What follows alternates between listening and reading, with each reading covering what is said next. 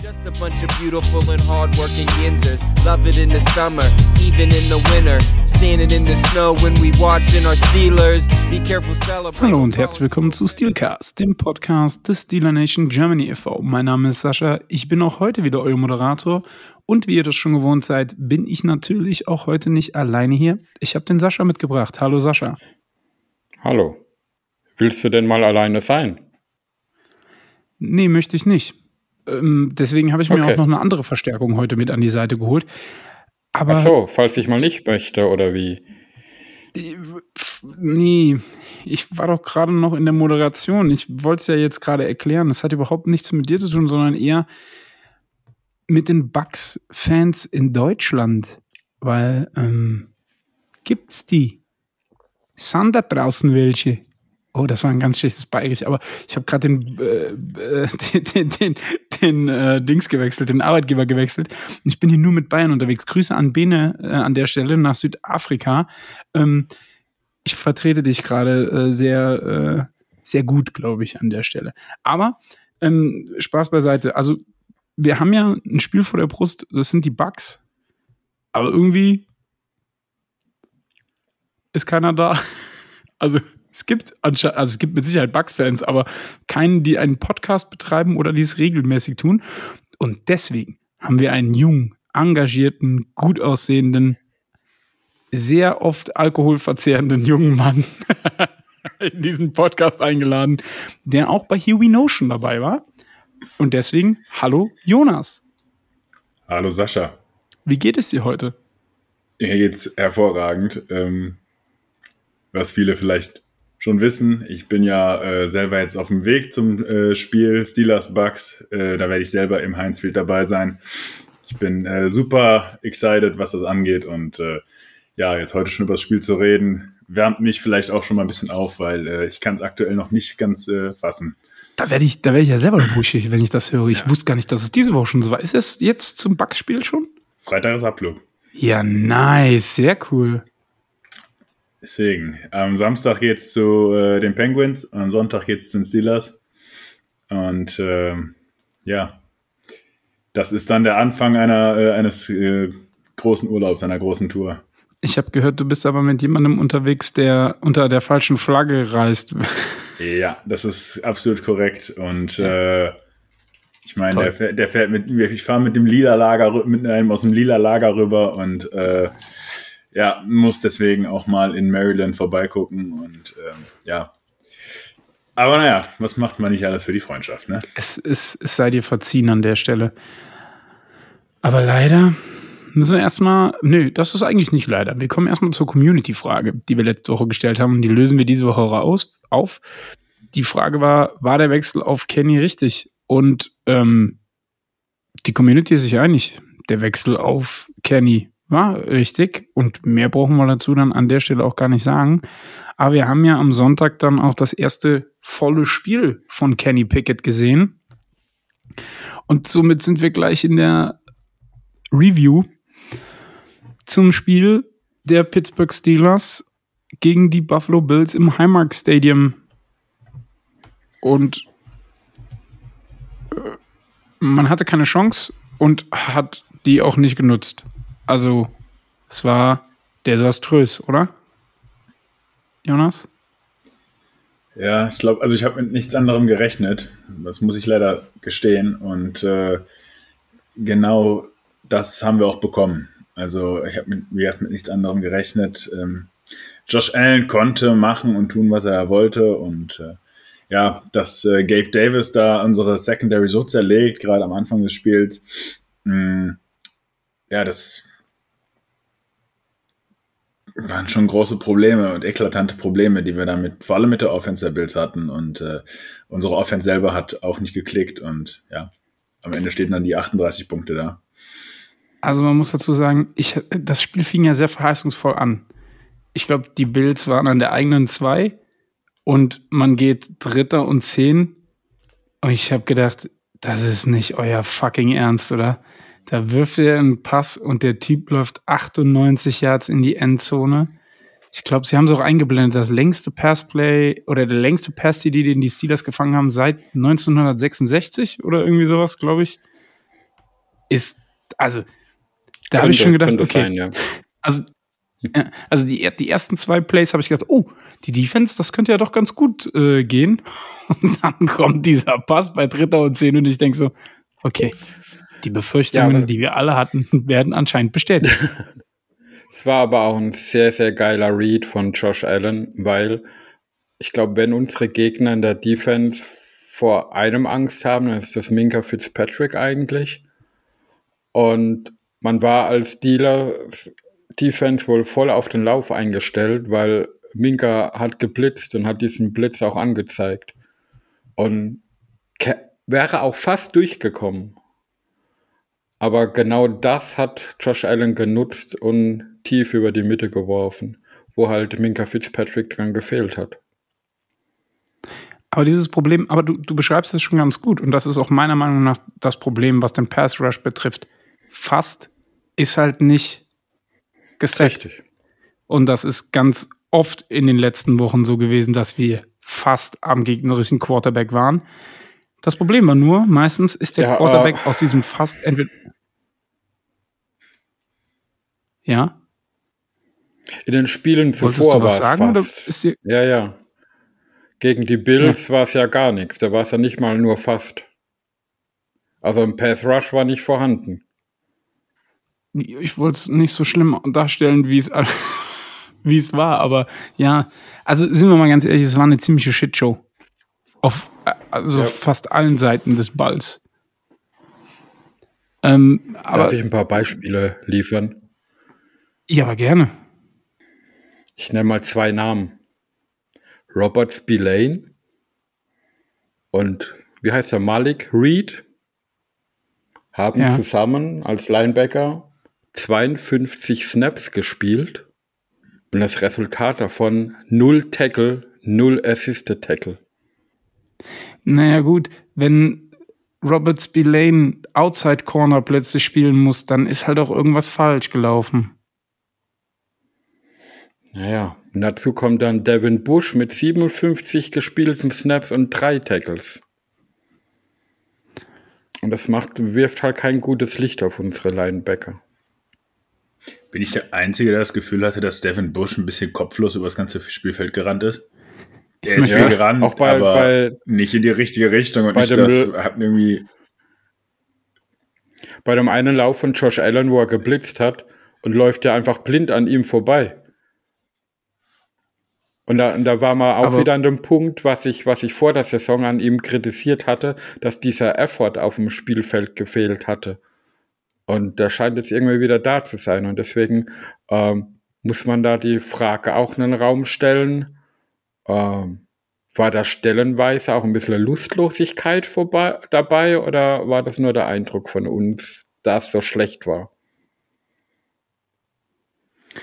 Also, ich will jetzt mal zur Verteidigung von Bush sagen, gefühlt haben alle sich wie kopflose Hühner benommen auf dem Feld. Also, so wirklich in der Defense hat ja keiner das gemacht, was er eigentlich soll und das, was er auch gut kann. Am schlimmsten fand ich die Szene, wo Cam Hayward 20 Yards downfield irgendjemand hinterherlaufen muss, um den Tackle zu setzen. Was bitte ist das für ein Bild für die restlichen Defense-Spieler? Also, ja der Mann wiegt, keine Ahnung, 320 Pfund oder was wird der haben? Locker. Ja, vielleicht ein bisschen weniger, aber und dann läuft der, ich glaube, es war ein Running Back sogar, läuft dem Running Back hinterher und tackelt den 20 Yards downfield und alle anderen gefühlt stehen da rum und gucken zu. Und das ist so ein Punkt, der, wo ich mir denke, es gibt in Deutschland ein Sprichwort, das heißt, der Kopf fängt immer, ach nee, nicht der Kopf, falsch rum. Wenn du, wenn du ein Zitat bringen willst, dann sollte es schon äh, richtig rum sein. Deswegen, schön, dass ich dich erheitern konnte, Jonas. Ähm, der Fisch fängt immer am Kopf an zu stinken. So rum geht's richtig. Und äh, Jonas, siehst du das mittlerweile auch so oder willst du erst zu Ende lachen? Ich möchte hier die Aufnahme nicht stören, ne? aber der Kopf vom Fisch anzustinken ist ja extrem gut. Ja. Man muss auch innovative Wege gehen als Moderator in dieser Sendung. Auf jeden Fall. Hör mal, innovativ können Ich wäre froh, die Steelers würden mal innovative Wege gehen. Schöne Überleitung. Danke, Sascha. Hast du wunderbar eingefangen. Nein, ich, äh, es ist ganz schwierig, was man jetzt für Takes aus diesem Spiel nimmt. Äh, ich glaube, die Bills haben uns unsere Grenzen ganz klar aufgezeigt, haben ganz klar den Qualitätsunterschied auch klar gemacht. Ähm, natürlich war es teilweise auch Slapstick, was wir gespielt haben, aber ich würde das Ganze jetzt nicht zu hoch aufhängen. Ähm, ich glaube, da kommen wir auch gleich nochmal dazu, um, also, wo wir dann nochmal näher drauf eingehen. Es war nicht das beste Spiel der Steelers, sowohl offensiv als auch defensiv, aber auch vom Coaching-Staff und äh, ja, man muss das Ganze jetzt abhaken und äh, ja, weitergehen. Okay, jetzt haben wir ja viel über die Defense gerade eben gesprochen und was das Coaching betrifft, können wir vielleicht auch mal auf die offensive Seite des Balles gucken. Ähm, Kenny Pickett, eigentlich ein ganz solides Spiel gemacht. Ich glaube, für über 300 Yards geworfen. Gut, 42 Passversuche, davon 34, glaube ich, angebracht. Ähm, äh, machen wir uns mal nichts vor. Es liegt an Canada, oder? Und ist man bereit, Canada während der Saison abzusägen, ja oder nein? Sascha? Nein. Okay. Ja, also der, der, der eine Take ist halt, man hat trotz der Niederlage in dem Spiel gesehen, Kenny ist unser Mann. Mit dem Einsatz, den Willen und auch wie er spielt, gibt es ja, glaube ich, keinen Zweifel mehr dran. Klar, er wird Fehler machen als Rookie. Das haben andere aber auch gemacht. Und klar, man, man kann nicht nur passen, das ganze Spiel, aber nur das hat funktioniert. Und wenn dann einen, einen guten Drive laufen hast und dann tust du bei First und Second Down wieder durch die Mitte laufen, wo nichts geht, um dann einen dritten und lang zu haben, wo dann jede Verteidigung weiß, dass du passen wirst, das macht es dann natürlich dem Quarterback auch nicht leichter. Und ich meine, es hat, es hat mit, mit äh, Mitch nicht funktioniert, egal was er gespielt hat. Es sieht jetzt mit Kenny stellenweise nicht besser aus, obwohl er ganz anders spielt wie Mitch zuvor. Und man kann da nur die Schlussfolgerung ziehen, es liegt an den Plays. Natürlich haben gegen die Bills in dem Spiel auch des Öfteren die Passempfänger ihrem Quarterback nicht geholfen, ein Play zu machen. Ähm, außer vielleicht Pickens, der, ich weiß nicht, was der vorm Spiel immer nimmt. Aber wenn ich mir dann DJ angucke, gerade in einem Pass über äh, die Mitte, wo äh, es war, glaube ich, ein Third Down sogar, und er springt hoch und der, der Ball flutscht ihm durch die Hände durch. Für das Geld, wo er bekommt, muss so ein Catch einfach gemacht werden. Und so ging entweder durch Strafen, individuelle, individuelle Fehler oder eben ein scheiß Play-Calling immer wieder die Drives kurz vor der Red Zone zu Ende. Und dann bringt dir das ganze, sag ich mal, Positive der Offense nicht, wenn du gute Drives hast, übers Feld marschierst, aber das nicht in Punkte um, ummünzen kannst, dann ja, hast du halt am Ende des Tages drei Punkte auf dem Scoreboard. Ja, da hast du natürlich auch mit recht muss man einfach sagen. Du hast damit recht, wenn du sagst, dass die Receiver ihn zum Beispiel nicht unterstützt haben. Ähm, die Frage ist aber auch ein Stück weit, liegt es nicht trotzdem an Canada? Ich möchte das einfach nochmal wiederholen. Klar, Canada fängt nicht die Bälle und klar, Canada macht dies und jenes nicht. Und auch Tomlin, meiner Meinung nach, muss sich langsam auch die Frage gefallen lassen, ob er sich nicht zu langsam auf eine moderne NFL einstellt, weil und ich denke mal, da renne ich vor allen Dingen bei Jonas voll, äh, offene Türen ein, dass man Cornerback so stiefmütterlich behandelt, rächt sich jetzt halt brutal. Das sieht man in Pass-Heavy Offenses und das wusste man aber auch schon vorher. Also jeder, das, das hat man ja gesehen vorher schon. Also nochmal die Frage, liegt es nicht ein Stück weit auch an ähm, an den Coaches und sollte man da nicht langsam mal was verändern? Also ich, ich finde, da gibt es mehrere Punkte dazu zu sagen. Zum einen, natürlich liegt es mit am, an den Coaches und am Playcalling. Wie schon oft besprochen, es wird ein Gameplan für das Spiel gemacht, aus dem sich die Plays halt generieren, wo man denkt, sie funktionieren gut gegen den Gegner. Und dann wird irgendeines dieser Plays gecallt. Und somit bestimmt man ja, welche Routen die Receiver laufen etc. Und da kann man es natürlich auch den Spielern schwer oder leicht machen. Und man hat halt das Gefühl, es ist sehr eintönig, was da gecallt wird. Da ist keine Abwechslung drin, da kommt nichts Überraschendes. Also die Gegner wissen, was sie von den Steelers zu erwarten haben und können es leicht verteidigen. Und dabei ist ja Matt Canada eigentlich ein Offensive Coordinator, der aus dem College kommt, wo man eigentlich immer dachte, ja, da ist es ein bisschen abwechslungsreicher, ein bisschen risikofreudiger, was gecallt wird. Aber gerade dieses Risiko, das fehlt einem total. Und wenn Kenny dieses Risiko nicht eingehen würde, was Mitch vorher nicht getan hat mit einigen Würfen, dann wäre die Offense noch viel schlechter, wie sie aktuell ist. Zum anderen gebe ich dir recht mit, mit Mike Tomlin, weil man merkt ja jetzt, dass es mit dem Offensive Coordinator nicht funktioniert, egal mit welchem Quarterback er spielt. Und da muss er sich natürlich auch Gedanken machen. Nimmt er ihn trotzdem mit durch die ganze Saison und riskiert, dass die Offense grottenschlecht bleibt. Und damit bringt er ja Steelers Franchise hin oder her auch seinen Job und seine Leistung mit in Gefahr. Ob er dann noch sattelfest ist oder nicht, weil am Ende des Tages steht er in der Gesamtverantwortung. Auf der anderen Seite ist es natürlich auch schwer, während der Saison einen Offense Coordinator zu tauschen. Ähm, ich glaube, das würde nur mit einer Inhouse-Lösung dann funktionieren für den Rest der Saison, weil man kann nicht während der Saison ein Spielsystem ändern oder ähnliches, was ja ein neuer externer Koordinator wahrscheinlich fordern würde. Von daher ist es, ist die Entscheidung gar nicht so einfach. Aber ich denke, man muss für die Entscheidungen von Kanada äh, eine größere Einflussnahme von anderen generieren dass nicht mehr er alleine da verantwortlich ist, weil irgendwas muss sich da ändern, sonst wird es so schlecht bleiben. Jonas, wie siehst du das Ganze? Bin ja ganz bei Sascha. Also, das Playcalling ist einfach zu, ja, zu durchsichtig. Es wird zu sehr darauf gesetzt, die Receiver mit ihrer individuellen Qualität in, äh, ja, in ihre Einzel, also eine Einzelleistung äh, zu erzwingen. Irgendwie zu einem, ja, also ist, was mir fehlt, ist, dass die Routen aufeinander aufbauen, dass, dass man, dass ein Quarterback vernünftig durch seine Reads gehen kann.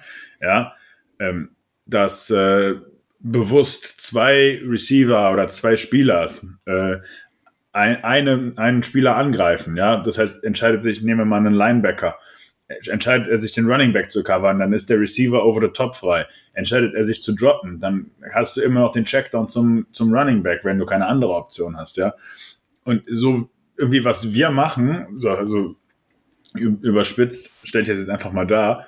Wir haben fünf äh, passberechtigte Spieler oder ähm, fangberechtigte Spieler und die laufen sich alle irgendwie frei in fünf Teilen des Feldes und dann wird dorthin geworfen, wo man meint, dass der am besten ein Play machen kann.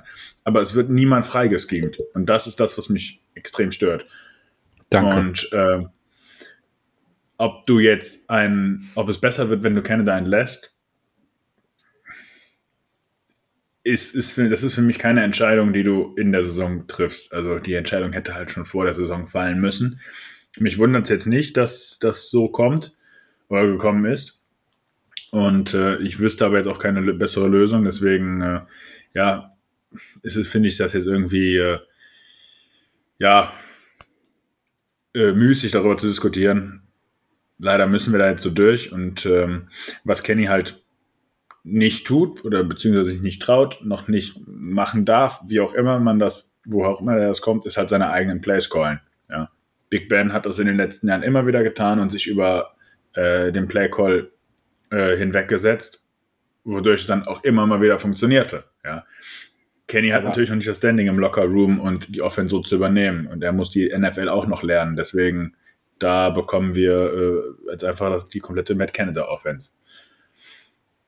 Aber Kenny hat im Gegensatz zu Mitch schon mit zumindest über Audibles an der Linie Plays geändert, die dann anschließend auch erfolgreich waren. Ja, Vielleicht jetzt ist- nicht im. Bills-Spiel, aber die Woche zuvor auf jeden Fall. Ja, klar, es ist aber ein Unterschied, ob du jetzt an der Line Audible callst, weil du siehst, dass der Spielzug nicht funktioniert. Das ist ja das Spielverständnis, was wir von unserem Quarterback fordern, äh, dass der die Coverage liest, den Blitz liest und das Ganze anpasst. Oder ob du im Huddle schon einfach was anderes callst und sagst, hör mal, das, was von der Sideline kam, ist Bullshit. Ja. Aber hat ja. Ben das wirklich gemacht? Teilweise ja. Okay. Sagt man ihm zumindest nach. Genau, wir waren ja nicht im Huddle dabei. Ja, okay. Gut. Ähm, dann lasst uns mal über das Laufspiel reden. Sollten wir es abschaffen? Sollte man ihm eine neue Chance geben oder was machen wir damit? Wir können das Laufspiel nicht abschaffen. Wir müssen erstmal den Run establishen. Ist gut, Herr Isume. nee, Stecker ist das. Aber es, ist es, das wund, es wundert mich, dass, dass, dass ich das sowas mal hören darf. Ich habe ja immer dafür plädiert und wurde immer gesagt, ja, in der heutigen NFL braucht man das nicht. Aber doch, man braucht es. Ja, man, man sollte es nutzen, damit man nicht zu äh, einseitig wird, denke ich. Aber man sollte Genau. nicht das Ganze erzwingen. Äh, natürlich, wenn du nur wirfst, dann kann sich die Defense auch prima darauf einstellen und acht Mann in Coverage droppen lassen oder den Pass Rush schicken. Äh, der, der Run ist eigentlich dafür da, um der Def, also so, so interpretiere ich einen Run oder das Run, äh, das Laufspiel, interpretiere ich so, dass es dafür da ist, um der Defense äh, ja die Entscheidung nicht so einfach zu machen. Covern wir jetzt oder gehen wir drauf? Stopfen wir die Löcher? Ja. Und äh, das ist das. Deswegen brauchen wir es. Und das, da plädiere ich vor allem an unserer O-Line, da mal einfach einen Gap frei zu bekommen. Und ähm, irgendwie sehe ich uns individuell einfach immer wieder geschlagen. Das, ich schiebe das nicht auf Najee. Najee ist ein guter Running Back, deswegen haben wir den auch so hochgezogen. Ähm, ich verstehe nicht, was die O-Line da macht, aber ähm, ja. Ja, aber, aber Fragezeichen kommen bei mir dann da trotzdem, weil ich meine, dass es zum Teil funktioniert und ich hatte gehofft, gegen die Bills funktioniert es besser, weil zum einen spielen die ja mit einer extremen Hybrid-Defense, mit weniger Linebacker auf dem Feld, mehr Defensive Backs. Und zum anderen waren sie auch immer noch verletzungsgeplagt. Da dachte ich, hey, da könnte mit dem Laufspiel was gehen. Aber mit Nacic hat es zumindest nicht funktioniert. Mit, mit Warren war es dann besser. Klar, das war dann auch Garbage Time, aber äh, es hat trotzdem viel, viel besser ausgesehen. Und dann stellt sich halt die Frage, ist es Möglichkeit A, dass Naci vielleicht doch trotz seinem Talent und allem zu oft vielleicht eine falsche Entscheidung trifft? Oder Punkt B, dass eben das Laufspiel überhaupt nicht äh, seine Stärken hervorhebt, sondern einfach ein reines Power-Running-Spiel sein möchte, was es aber mit Nachi nicht unbedingt zu 100% sein kann. Da ist halt eher Warren der Typ dafür, für so ein Power-Running-Game. Also ja, ich verstehe, was du meinst. Ich möchte Najee da eigentlich immer noch ein bisschen den Credit geben. Äh, ja, aus dem Draft, aus seinen ersten Jahren, ähm, da hat er ja auch immer wieder gezeigt, was für eine individuelle Klasse er hat. Und äh, dass es dieses Jahr einfach noch nicht anläuft, mh, ist für mich dann einfach, äh, ja, zu großen Teil, zumindest ist das meine Schlussfolgerung, die schlechte O-Line aus dem letzten Jahr, die wir jetzt mit neuen Spielern gespickt haben und äh, die noch nicht zusammengewachsen ist, scheinbar, äh, irgendwie immer noch nicht, ja, zu, also vielleicht dieses Potenzial von dem einen oder anderen Spieler, welches dort, äh, der da steht, äh, die das nicht abrufen können. James Daniels zum Beispiel immer noch eine absolute Enttäuschung. Und äh, ja, das ist für mich immer noch keine Einheit, was da passiert. Und äh, ja, sehr enttäuschend, was da im Run-Game ist. Und äh, ja, deswegen musste ich auch die Entscheidung zum Beispiel treffen, Najee Harris im Fantasy zu benchen. Oh mein Gott. Mhm. Das wird Ihnen mit Sicherheit schlaflose Nächte bereiten. Naja, ich habe ihn ja in der Hälfte der Ligen, die existieren. Ich möchte aber an der Stelle Aber- mal. Ja, Entschuldigung, Sascha, bitte. Kann, kann es auch ein Grund sein, dass gerade aufgrund der letzten Saison und jetzt dieser Neuzusammenstellung der O-Line Najee Harris seiner O-Line nicht vertraut, die Gaps aufzumachen, die sie aufmachen sollten und das vielleicht deswegen vielleicht die sich nicht ergänzen, O-Line und Running Back. Und Warren ist halt eher der, der sagt, oh, pff, scheiß drauf, Kopf runter und durch. Und ja. das vielleicht auch, auch eine Kopfsache ist. Eine Kopf-runter-Sache, meinst du? Ich also Najee ist auf jeden Fall noch nicht auf der Seite mit seiner O-Line. Und äh, ja, Warren äh, nimmt die Mütze runter und ja, durch den Tackle. Ich, ich bin mir da tatsächlich ehrlich gesagt nicht so sicher, weil Warren, muss man jetzt auch sagen, hat ja die Snaps erst relativ spät gesehen und ihr habt es gerade eben ja schon angesprochen mit Garbage Time und dann spielt die Defense ja auch nicht mehr so aggressiv und macht die, die Löcher zu und schießt da in die Gaps rein und so ich glaube halt, man versucht so sehr den Quarterback zu beschützen, wenn es um das Passspiel geht, dass man Run-Blocking irgendwie, keine Ahnung, vielleicht steht das auf dem Spielplan ganz weit unten, beziehungsweise auf dem Trainingsplan ganz weit unten und deswegen funktioniert es halt einfach nicht. Und man sagt halt, okay, das eine können sie nicht, dann müssen wir uns halt, eben, oder wir konzentrieren uns auf das eine und vernachlässigen dabei dann halt das andere. Ja, wenn wir uns nur auf das eine konzentrieren würden, dann bräuchten wir auch einen, äh, ja, interessantes oder ein ausgefallenes Passspiel, aber das haben wir irgendwie nicht. Das, das kommt sieht, natürlich das sieht dann man ja bei den ganzen modernen Offenses. Also lass uns doch einfach mal auf die andere Zeitline gucken zu, zu Buffalo. Die ganzen RPOs und äh, ähnliche Konzepte, die dort kommen, einfach nur, um den Ball schnell aus der Hand zu bringen, ja. Da ist nicht unbedingt ja, Devin Singletary der äh, Leading Rusher. Er ist natürlich der Leader im Backfield, aber der Ball wird verteilt. Da kriegt jeder mal einen Ball und äh, der Ball kommt schnell raus. Ja, ein Leading Rusher ist bei denen halt Josh Allen. Das ist ja das Problem noch, wo dazu kommt.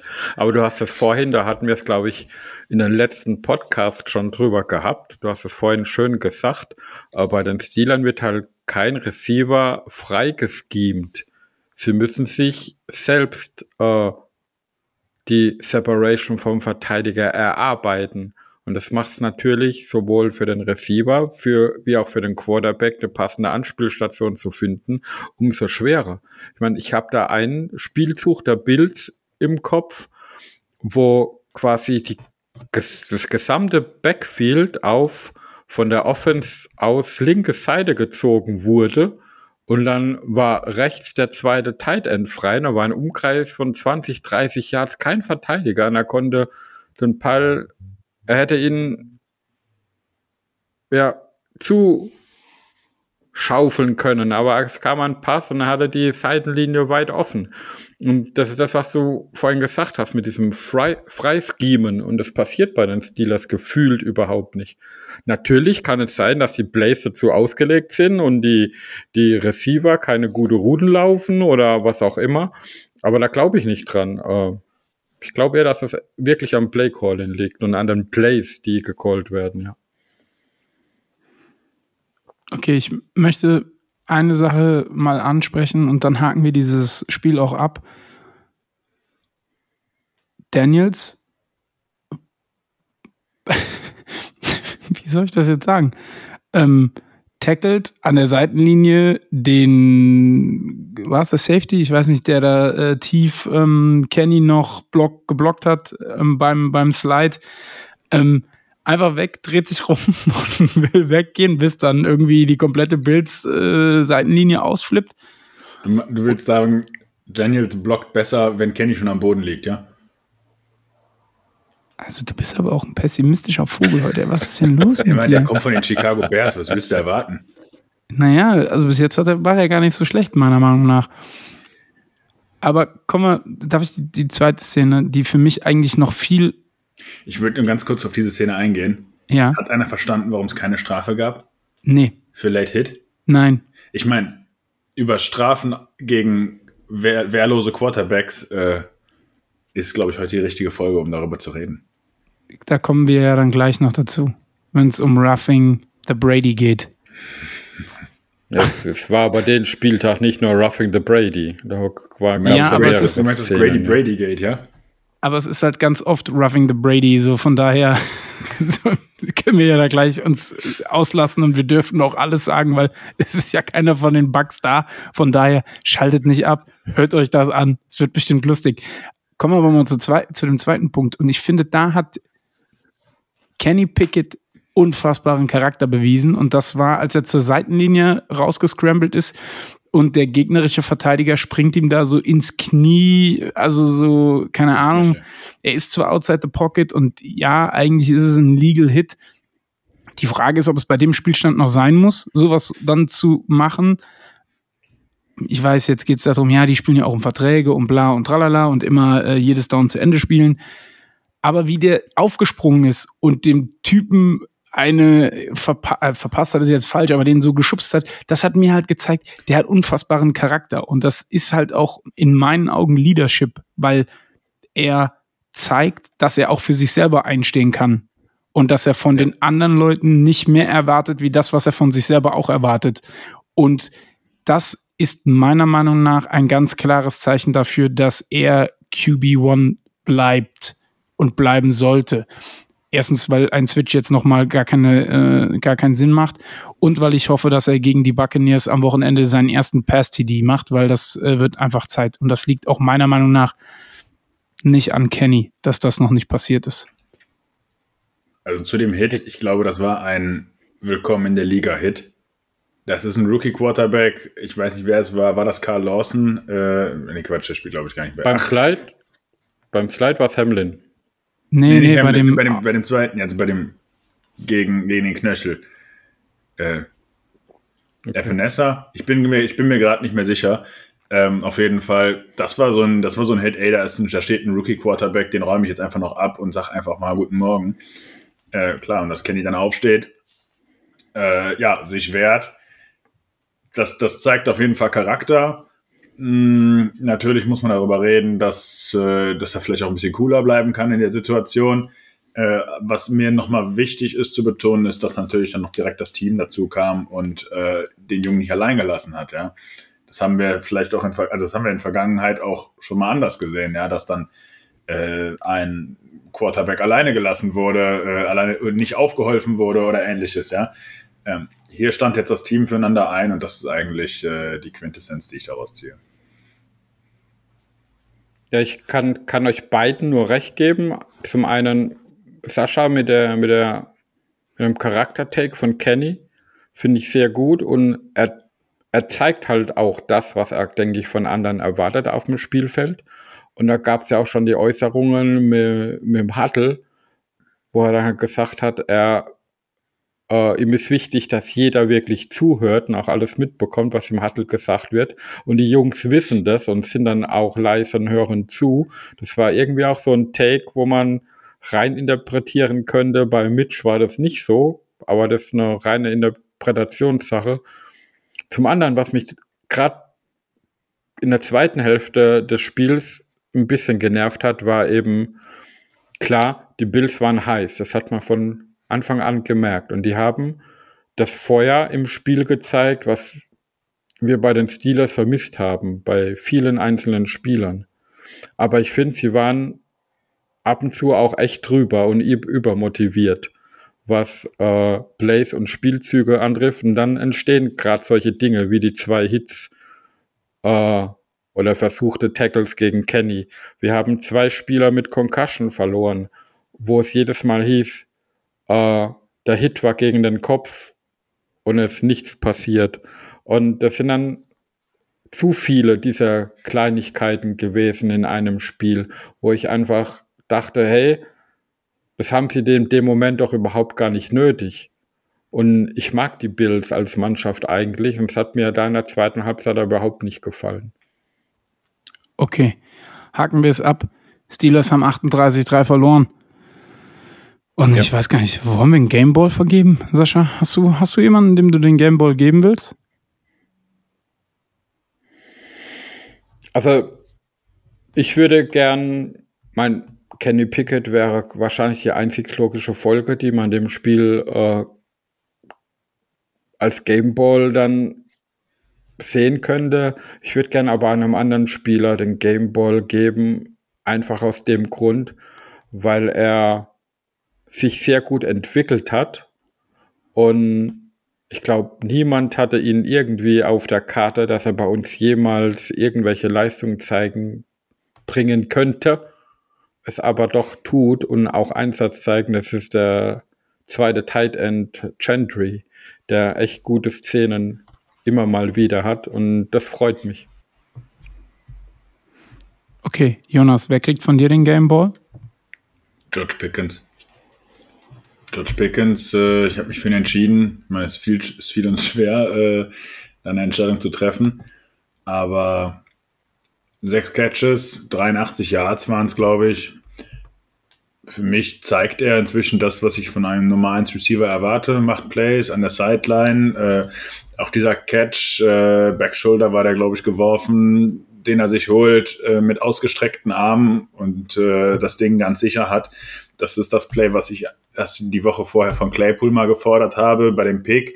Ja, wenn von einem, meiner An äh, oder meiner Vorstellung an einen äh, physischen Receiver und äh, George Pickens Leistung hat mir sehr gut gefallen und äh, ich glaube, der Junge ist auf einem guten Weg, auch irgendwo der, der Nummer 1 Receiver bei den Steelers zu werden in Zukunft. Okay. Ähm, mein Gameball geht an Kenny Pickett. Einfach weil ich finde, dass der Typ ähm, viel richtig macht für einen Rookie und schematische Probleme kann er halt nicht lösen, weil er kann schlecht äh, jetzt das komplette Playbook ähm, auseinanderbauen und wieder zusammenbauen. Kommen wir zu der Rubrik, wo es uns wahrscheinlich allen drei leichter fallen wird, äh, einen Preisträger äh, zu küren. Und zwar die Goldene Himbeere. Jonas, jetzt darfst du mal anfangen. Wem gibst du die Goldene Himbeere? Also mir ist es ganz gewiss nicht leicht gefallen, diese Entscheidung, weil es einfach ein Überangebot an äh, ja, Qualifikanten gab. Ich habe mich schlussendlich dann äh, für unsere Run-Defense entschieden. Die ist mir jetzt die letzten Wochen für immer was? mal wieder. Für unsere Run-Defense. Äh, die ist mir in den letzten ha Wochen haben wir immer mal wieder. Ich wollte gerade sagen, das ist, glaube ich, bei Sascha mittlerweile ein Running Gag, das dann so zu betonen, für was und weil es ja nicht existiert. Ich wollte schon sagen, ich bin ja wieder nicht mit den technischen Problemen hier. Aber, ja. Naja, egal. äh, genau, die ist mir in den letzten Wochen immer wieder aufgefallen und äh, die wäre mal ein ganz guter Ansatz gewesen, um äh, ja irgendwas zumindest bei den Bills zu stoppen. Und ähm, ja, wir müssen jetzt nicht über Josh Allen und seine tolle Leistung mit seinem Arm reden, aber mh, die Run-Defense ist eigentlich das, ja, was irgendwie der Steelers Defense was geben könnte. Ähm, sie tut es einfach nicht. Sie ist einfach nicht da, wie Sascha sagt. Okay, Sascha, und dann deine ähm, goldene Himbeere? Ja, ich, ich möchte da am Gameball von Jonas anknüpfen mit dem Thema Nummer 1 Receiver, weil der kriegt meine Himbeere. Und das ist äh, eben DJ, weil er will, er will Nummer 1 Receiver sein. Äh, er wird als Nummer 1 Receiver bezahlt. Er bringt aber aktuell nicht die Leistung eines Nummer 1 Receivers. Und dann soll er um Gottes Namen auch nach dem Spiel einfach mal seine Klappe halten und zurück zur Leistung auf dem Spielfeld kommen. Und das, diese Entwicklung gefällt mir gerade überhaupt nicht. Okay.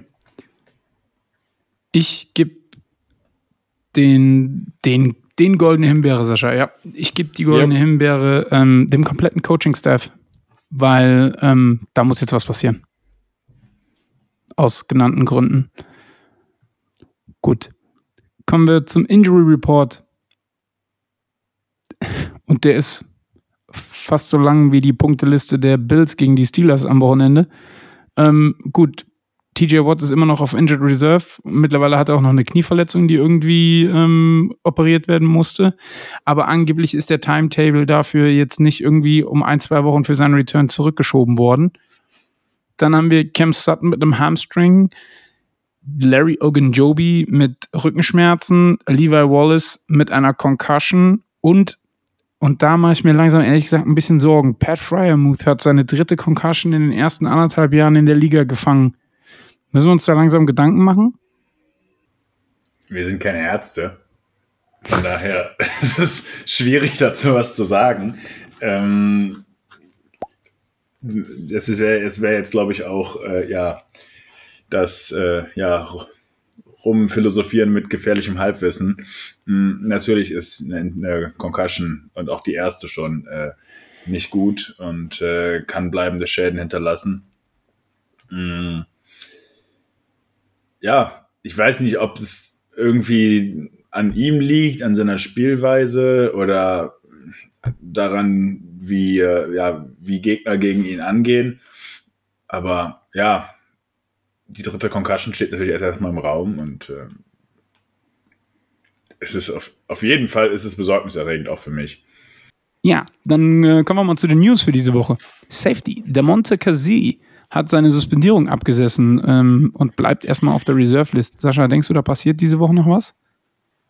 Ah, ich kann es mir vorstellen, weil äh, von der Tiefe unseres Defensive Backfields sind ja immer noch einige angeschlagen und ich glaube, da wird gerade jeder Body gebraucht, egal was er getan hat und wie es die Meinung über ihn gerade ist. Jetzt nochmal zum Verständnis, der ist doch, ist der nicht auf okay, der Injured Reserve? Dann, dann muss.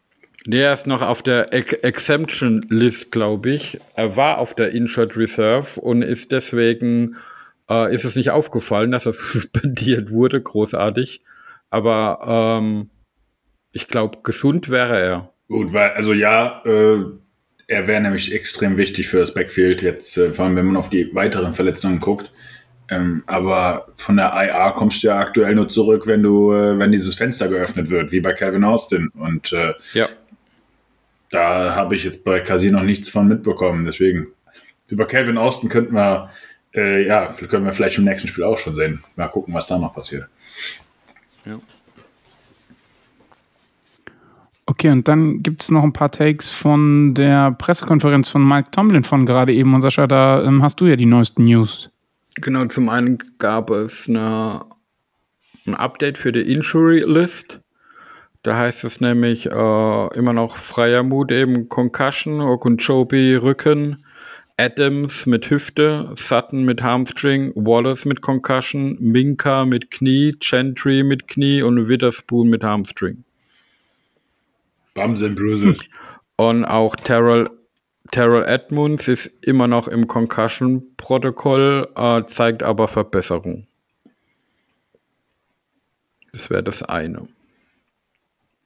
Und okay, das was gibt es sonst noch? Das andere, was Tomlin gesagt hat, und kann man sich jetzt Gedanken drüber machen, was man davon hält, ist, er will nicht also er will keine Veränderungen herbeiführen, nur damit Veränderungen gemacht worden sind. Er will diese Veränderungen nur machen, wenn er eben sicher gehen kann, dass es auch ein besseres Resultat dann Sprich, liefert. Wir feuern Matt Canada nicht, weil es keine bessere Option gibt. Das ist die Übersetzung, die ich daraus lese. Genau. Aber, aber wenn man so eine Äußerung trifft, ich glaube, bei kaum einer Veränderung im Sport kann man vorher sicher sein, ob es besser werden wird oder nicht. Und deswegen würde ich auch diesen Take von Jonas gerade noch mal ein bisschen relativieren, weil ähm, ich glaube tatsächlich, ähm, dass er einfach Angst hat, dass die Entscheidung, die er trifft, es nochmal verschlimmern könnte. Die Frage ist aber, inwieweit das das nochmal verschlimmert. Sascha, hast du noch einen Take für uns von der äh, PK? Ja, die Info ist halt, dass sowohl äh, im Prakt also im, im, im Training das gerade so ist und wird sich auch ins Spiel dann umsetzen, dass eben Jalen Warren immer mehr Spielanteile bekommt. Äh, muss man halt sehen, wie das dann laufen wird. Und dass, wenn er gesund ist, Steven Sims erstmal weiterhin der Returner sein wird. Das war ja auch ein bisschen Slapstick zu Beginn des Bills-Spiels weil er da irgendwie eine Augenverletzung dann kurz vorm Spielbeginn hatte und deswegen als Returner nicht eingesetzt wurde. Mit dem Ergebnis, dass wir einen Returner hatten, der eigentlich keiner ist, natürlich leider den Ball gefummelt hat. Und Neuigkeiten zu Akello Witherspoon ist eben, dass er, also es ist vorgesehen, dass er diese Woche wieder im Training teilnimmt. Ob das dann für Sonntag reichen wird, muss man sehen. Ich glaube, im Moment wäre es gut, wenn wir ihn zurückbekommen würden. Ja. definitiv. Ja. Okay, gut. Dann kommen wir jetzt zum Preview. Denn am Sonntag, 19 Uhr deutscher Zeit, treffen die Steelers zu Hause im heimischen Heinz Field auf die Tampa Bay Brady äh, Buccaneers, die aktuell einen Rekord von 3-2 haben. Und äh,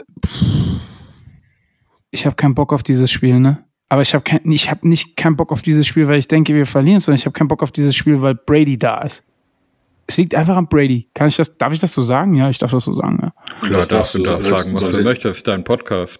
Sonst hätte ich das es gesagt. Ist mein, es ist nicht mein Podcast, es ist unser Podcast, unser aller Podcast. Ähm, aber bevor wir über Brady weiter herziehen, kommen wir vielleicht einfach mal ähm, zu der Frage, die ich sonst Leuten stelle, äh, wie die ersten fünf Spiele waren. Ich kann es zumindest mal vom Ergebnis her sagen. In Week 1 haben sie Dallas geschlagen mit 19-3, in Week 2 haben sie die Saints geschlagen mit 20-10, beides auswärts. Und dann hatten sie drei Heimspiele in Folge, von denen sie die ersten beiden verloren haben, und zwar gegen die Packers 14-12 und gegen die Chiefs 41-31 und dann gegen die Falcons 21-15 gewonnen haben. Und wenn ich mir das jetzt so angucke, mal abgesehen von dem Packers-Spiel, dann spielen die nur dann ein High-Scoring-Game, wenn es gegen eine potent gute Offense geht, wie die Chiefs, und ansonsten passen sie sich dem Gegner eigentlich ganz gut an. Oder sehe ich das falsch? Könnte man an den Ergebnissen ablesen, aber das können, kennen wir ja auch nur zu gut. Willst du sagen, am Wochenende gibt es ein 3 zu 6? Es könnte zumindest bedeuten, dass wir näher dran sind, als wir jetzt wahrscheinlich gegen Brady vermuten, aber ich glaube, ich, wir, jetzt ich glaube, wir haben gegen Brady eine bessere Chance als gegen Allen. Das lässt sich aber auch jetzt einfach sagen nach dem äh, Ergebnis vom letzten Wochenende. Aber ich bin da eigentlich irgendwo bei dir. Ähm, klar, gegen die Packers und gegen die Chiefs kannst du verlieren. Mh, mm, aber sie haben jetzt auch gegen Dallas, New Orleans und auch jetzt am Sonntag gegen Atlanta, und das ist eigentlich das äh, ja, Auffällige, jetzt nicht wundersame Leistungen äh, ja, gezeigt, die irgendwo an ihre Super Bowl-Saison ähm, ja, äh, ran, anknüpfen. Hm, ich meine, Marcus Mariota hat die Falcons äh, irgendwo durchs Spiel geführt und die Falcons hätten auch mit dem einen oder anderen Play vielleicht noch die Möglichkeit gehabt, sogar hier zu gewinnen. Aber äh, ja, Möglichkeiten sind natürlich da, aber dafür müssen wir halt fehlerfrei spielen. Und äh, ja, der größte Fehler, den man halt machen kann in einem Spiel gegen die Bucks, ist halt Tom Brady anfassen. Ja. Aber das, was du sagst, matcht eigentlich ganz gut auch so, wenn man jetzt mal guckt, die beiden Offenses miteinander vergleicht. Unsere Offense ist die 28 der Liga und die Offense der Bucks ist die 21 der Liga. Die Defense der Bucks ist die 30 beste oder schlechteste, je nachdem, wie man es jetzt nehmen will. Und die Steelers 29. Das einzige, wo es eklatant abweicht, ist beim Pass. Da sind die Buccaneers die drittbeste Offense der Liga und wir die 23 beste Offense der Liga. Und im Rush äh, haben die Buccaneers anscheinend weniger Rush noch als wir ohne TJ, weil die sind nur 31. und wir sind 29. Das sind ja schon mal gute tatsächliche Voraussetzungen dafür, dass es wahrscheinlich doch ein engeres Spiel wird. Aber kommen wir mal zu Tom. Ich führe gerade nicht nur auf dem Feld eine Schlacht, sondern auch mit Giselle. Ähm, Brady, wie stoppt man den? Wie, wie macht man das? Also, wenn du ihn nicht anfassen darfst, weil dann kriegt er eine Flagge. Wie machst du es dann? Ich meine, der Mann, wie lange spielt er schon? Wie lange frisst er schon Avocado-Eis? Wann war der Merger, wann war der Merger der Liga? Ja, du musst Druck auf ihn bringen, ganz klar. Ähm, das ist einer, der sich in der Pocket sehr gut bewegt, beziehungsweise zumindest sehr viel Verständnis für die Pocket hat. Und äh, ja, aber jetzt keiner, der da, der da jetzt entkommt. Ja, äh, du musst ihn irgendwie unter Druck setzen. Äh, ja, der darf sich jetzt nicht wohlfühlen. Äh, ja, da hinter seinen fünf O-Linern, weil eine, eine, Cover eine Coverage äh, guckt der, der Coverage liest der und äh, ja, wie kein zweiter und findet, findet irgendwann auch ein offenes Fenster. Also wir können da jetzt nicht acht Sekunden Coverage spielen. Deswegen, äh, ja, wäre eigentlich ein TJ Watt hier sehr, sehr wichtig, mh, mm, um irgendwie mal Druck auf die, auf die Pocket zu kreieren und äh, einfach mal ein bisschen, äh, ja, da Unruhe zu stiften. Und äh, deswegen wäre hier eigentlich äh, ein Alex Highsmith mal wieder einer und auch ein Cam Hayward muss man hier dazu zählen, ähm, ja, die da einfach mal jetzt aufräumen müssen. Ja, bin nur ich, Druck, bin ich voll nur bei Druck, dir. Man nur, muss Druck, Druck auf ihn ausüben, aber dann am besten, wenn dann genau, nur, nur, nur mit den Händen hoch vor ihn hinstellen, nicht berühren. Äh, sonst gibt es die Flagge, ja.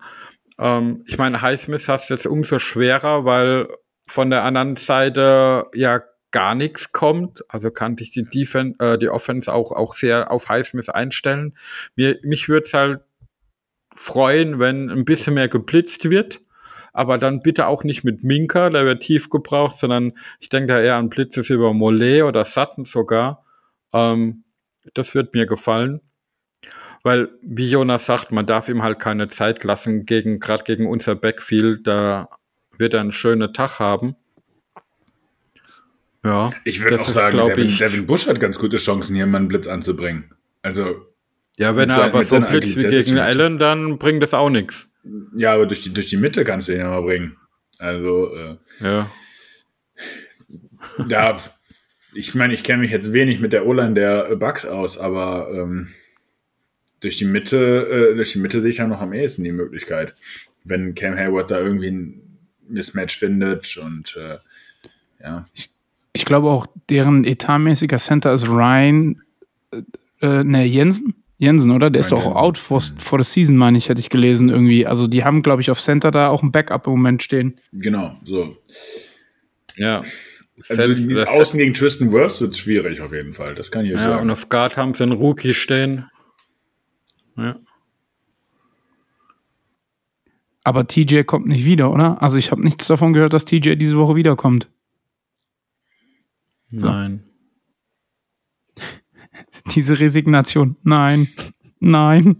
Man merkt richtig, wie, wie, man so diese Hoffnung, dass TJ doch bitte, bitte, bitte wiederkommt und nein, der kommt nicht. Nee, ja, aber nee, die, nee, die sieht schlecht aus, Lungs. Die Gefahr ist halt, dass man als zu viel Hoffnung auch in die Rückkehr von Teacher reinsteckt. Erstens die Gefahr, dass er zu früh zurückkommt.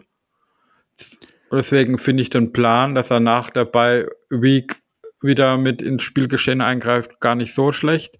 Zum anderen, was ist denn, wenn TJ zurückkommt, er zwar gut spielt, aber der Rest der Defense trotzdem kacke ist?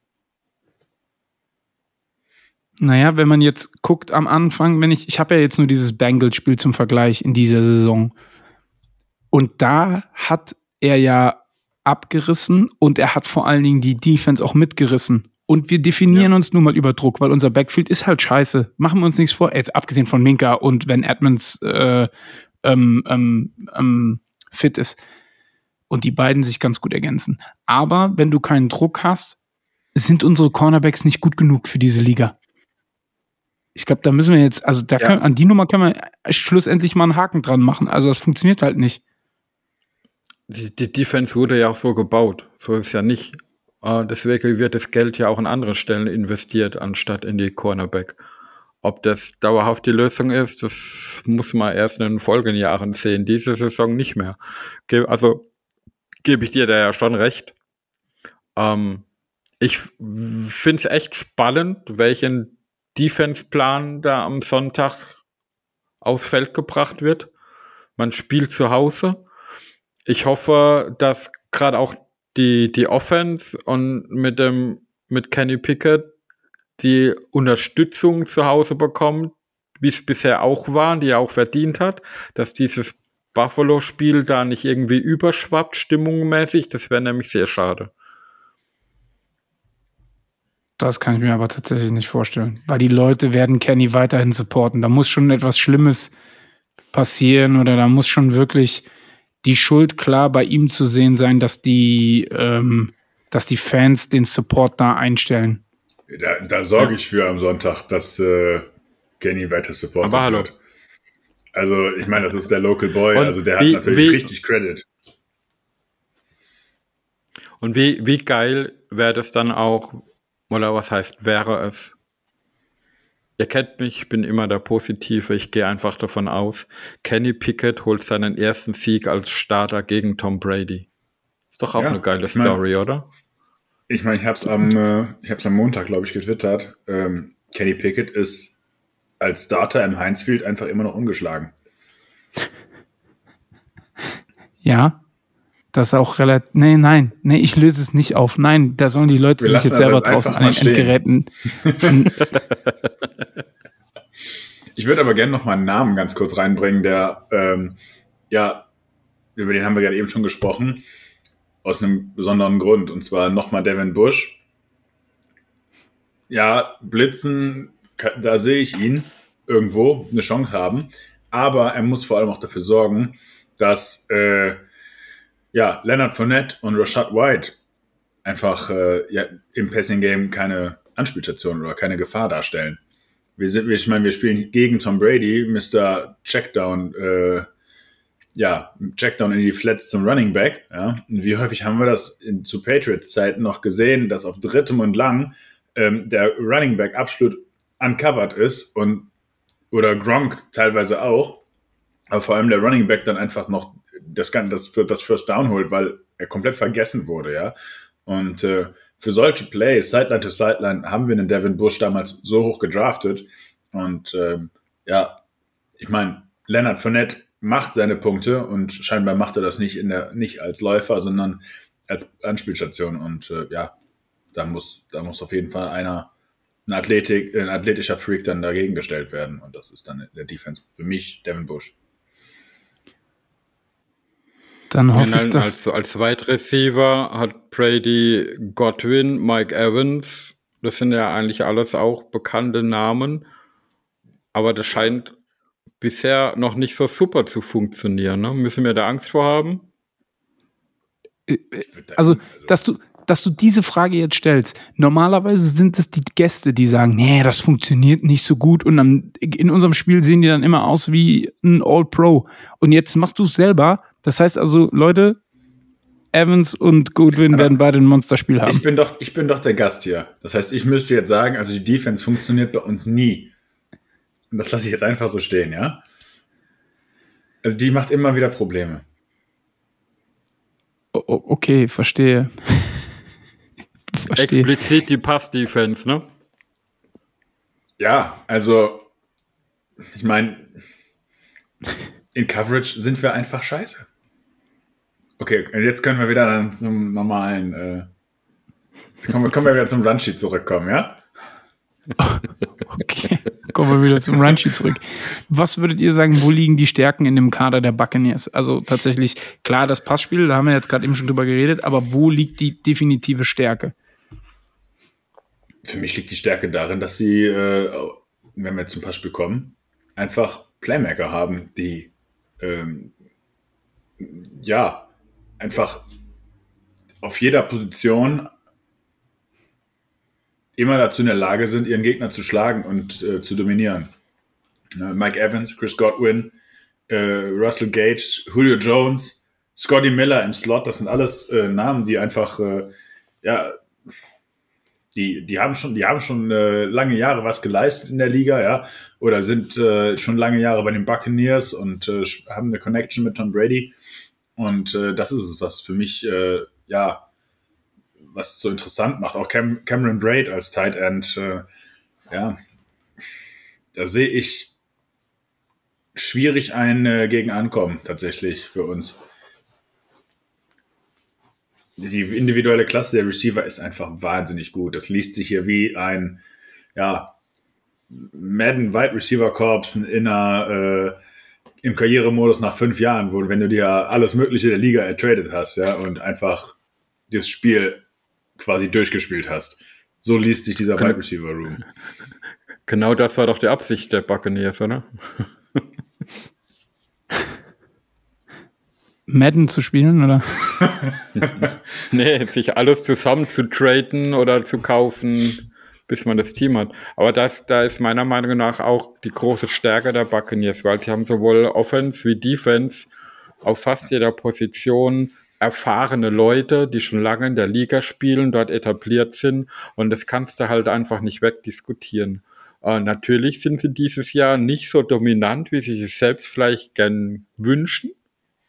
Aber das macht ja den anderen dann auch Hoffnung. Ich meine, ähm, ja, wo, wo, wo stehen sie jetzt? Sie haben drei Siege, zwei Niederlagen, ne?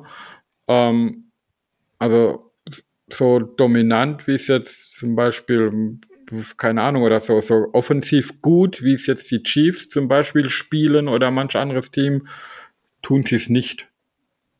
Und ich denke, das werden sie auch am Sonntag nicht tun.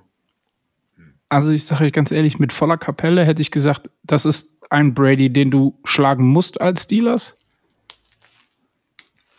Mit der Erkenntnis von letzter Woche bin ich eher so bei 50-50. Ich finde das, find das immer noch sehr äh, euphorisch und sehr positiv ausgedrückt. Also okay. ich gehe mit deutlich wenig, deutlich pessimistischer in dieses Spiel hinein und äh, ich habe jetzt hier gerade noch mal nebenbei dann auch die Defense aufgemacht. Der Pass Rush mit Joe Tryon, Shoyinka heißt er ja jetzt, Joe Tryon Shoyinka und äh, Shaquille Barrett. Das sind schon zwei wahnsinnig gute Spieler und äh, wenn ich dann gucke, was wir dagegen stellen, klar, wir sind äh, in der Pass Protection besser, als wir erwartet haben, aber ich werde hier in jedem Spiel, glaube ich, nochmal darauf, also immer wieder darauf hinweisen, dass wir auf diesen Password aufpassen müssen. Und äh, gerade Joe Tryon Shoyinka ja, ist einer, der mir wahnsinnig gut gefällt. Aber wie, wie schlägt man den besten Path Rush eigentlich mit einem guten Laufspiel? Und die Buccaneers zeigen bisher keine gute Laufverteidigung, so wie wir auch.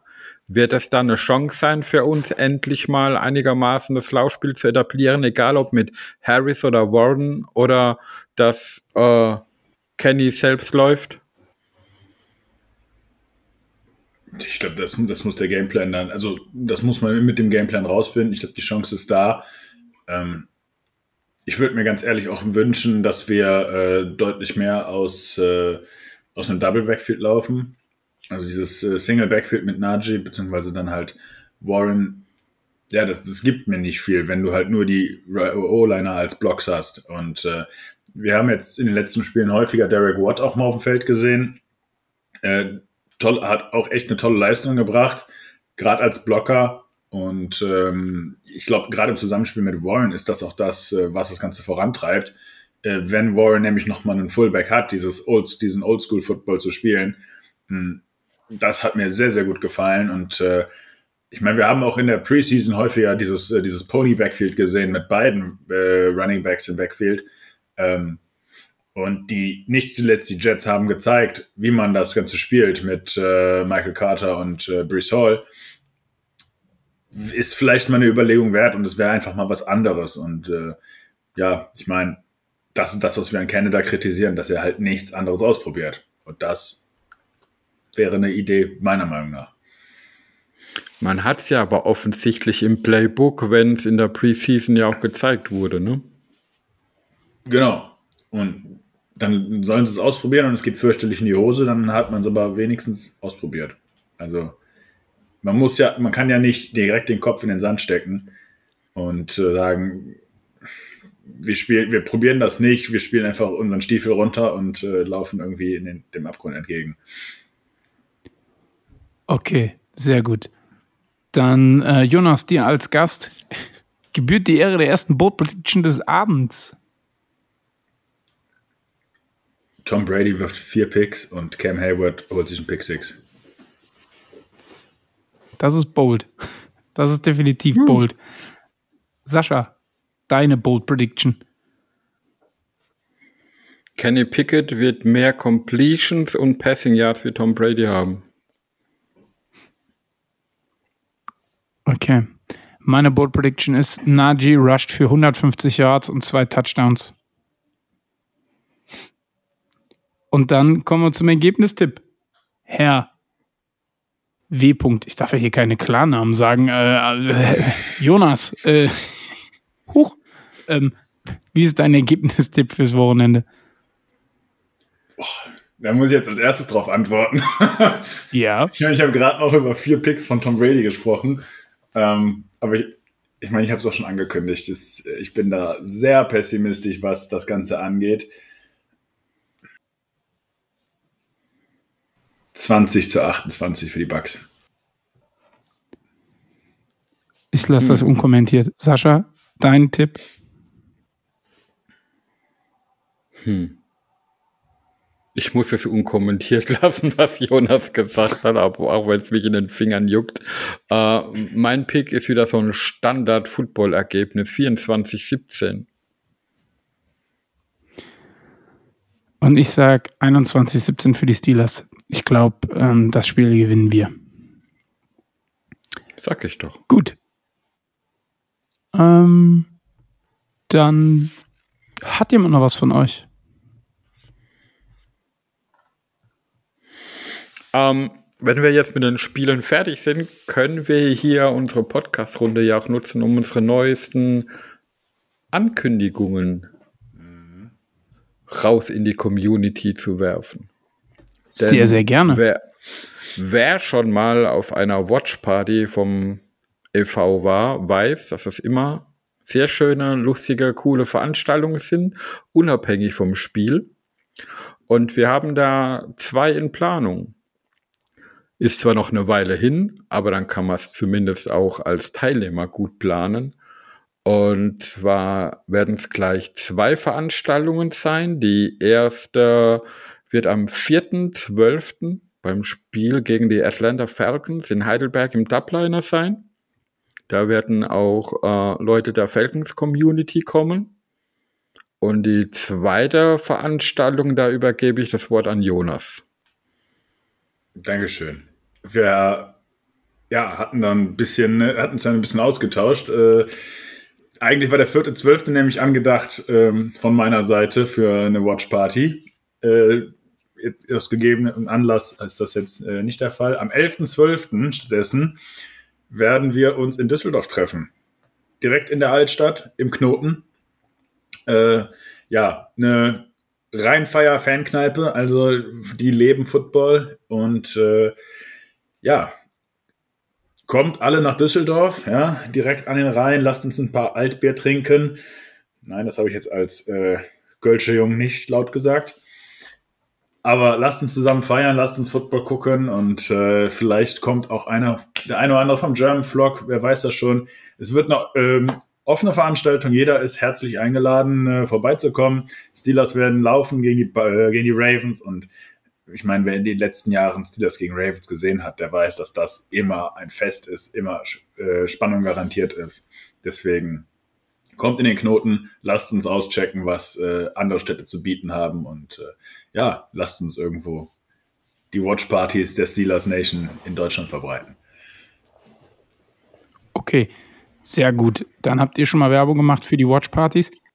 Wer das Ganze sich jetzt nicht merken konnte, der hört sich entweder den Podcast nochmal an oder er geht auf www.pittsburghsteelers.de slash watchparty. Dort werden zukünftig auch alle vergangenen und zukünftigen Watchpartys von uns aufgeführt sein. Oder er guckt sich am ersten Samstag des Monats November und am 3. Dezember, das ist der erste Samstag im Dezember, einfach Here We Know an und da wird er beide Male nochmal dran erinnert, dass es zwei Watchpartys geben wird im Dezember. Sehr ähm, ja. Und wenn, Aber, ihr, wenn ihr ähm, auf Discord seid, dann werdet ihr wahrscheinlich auch jeden Tag daran erinnert, beziehungsweise kurz vor den Events werde ich auch dafür sorgen, dass das bei jedem angekommen ist. Denn äh, wenn ich eins möchte, dann ist es, dass ich den Knoten füllen möchte und äh, die Kneipe muss platzen. Also kommt alle rum. Der Knoten soll platzen, genau. Oh. Ich wollte es extra nicht sagen. ähm, vielleicht, ähm, Jonas, gehst du eigentlich nach Heidelberg dann oder konzentrierst du dich nur auf Düsseldorf? Ich werde auch nach Heidelberg gehen, wenn ich das von der Arbeit eingerichtet bekomme. Dann sieh ähm, zu ich meine, ich arbeite im Schichtbetrieb, von daher nicht immer ganz einfach. Aber ich bin da ähm, ja sehr zuversichtlich und äh, kleiner Tipp, ich habe heute schon mal die E-Mail an das Dubliner geschickt für eine Hotelanfrage. Denn in, letzt, in, den letzten Malen ist es immer wieder ausgebucht gewesen. Deswegen seid da schnell, wenn ihr direkt vor Ort noch pennen wollt im ansässigen Sehr Hotel. Gut. Wunderbar. Dann habe ich noch die Community-Frage der Woche. Und die Community-Frage der Woche richtet sich heute an den Head Coach. Glaubt ihr, dass Mike Tomlin ähm, die richtigen Schlüsse aus den Niederlagen zieht? Oder erhofft ihr euch andere Reaktionen und wenn ja, wie könnten die aussehen? Gut. Und dann verweise ich nochmal auf unseren Instagram-Auftritt steelcast-sng. Dann der Steeler Nation Germany ist auf Instagram, auf Twitter, auf Facebook, YouTube, Twitch, pittsburghsteelers.de. Kommt auf unseren Discord-Server und werdet Mitglied im e.V. Denn ähm, natürlich sind diese Watchpartys für alle frei zugänglich, aber ihr habt verschiedene Benefits. Ähm, ja, joint dem e.V., weil das ist natürlich auch so ein Ding.